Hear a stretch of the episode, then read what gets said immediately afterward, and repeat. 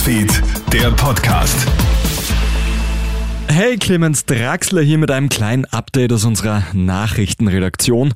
Neun Bundesländer öffnen auf fünf verschiedene Arten, aber Gastro, Hotels und Kultur dürfen in Österreich in den kommenden Wochen zumindest großteils wieder aufsperren.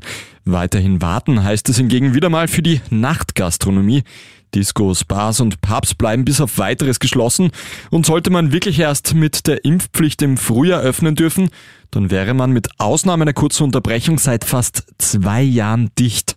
Eine Katastrophe, sagt Nachtgastrosprecher Stefan Ratzenberger. Jemand, der 16 Jahre alt wurde im März oder im April 2020, hatte bis jetzt genau drei Monate die Möglichkeit, in eine Disco, in eine Bar, in einen Club zu gehen. Welche Auswirkungen das in Zukunft auf die Nachtgastronomie haben wird, können wir jetzt noch gar nicht abschätzen. Auch die Opposition übt viel Kritik an den neuen Öffnungsschritten. In fast jedem Bundesland gibt es wieder eigene Regeln. Die Entscheidung, wie es weitergeht, obliegt im Großen und Ganzen den Landeshauptleuten. SPÖ und NEOS sprechen daher von einem Fleckerlteppich. Die Regierung hätte rein gar nichts dazugelernt. Die FPÖ hingegen kritisiert den strengen Kurs Wiens. Gastronomie und Hotellerie öffnen in der Bundeshauptstadt ja erst am 20. Dezember. Expertinnen und Experten zeigen sich jetzt mit den neuen Maßnahmen im Großen und Ganzen aber zufrieden. Red Bull Salzburg macht die Sensation perfekt.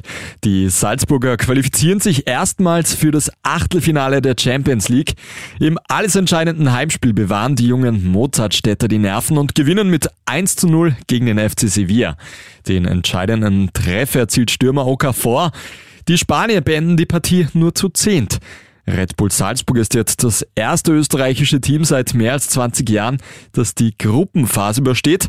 Im Achtelfinale wartet ein echter Hammergegner. Die Auslosung findet am Montag statt. Und heute vor genau 140 Jahren ist die Wiener Berufsrettung gegründet worden.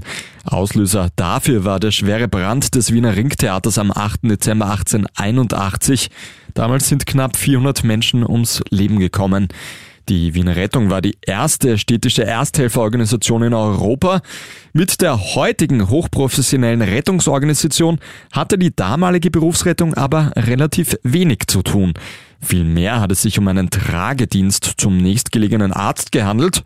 Für weit entfernte Orte wurde ein Pferdegespann eingesetzt. Das war's mit deinem Update für heute früh. Ein weiteres, das bekommst du dann am Nachmittag von meiner Kollegin Melanie Tüchler. Einen schönen Tag bis dahin. Krone Hits, Newsfeed, der Podcast.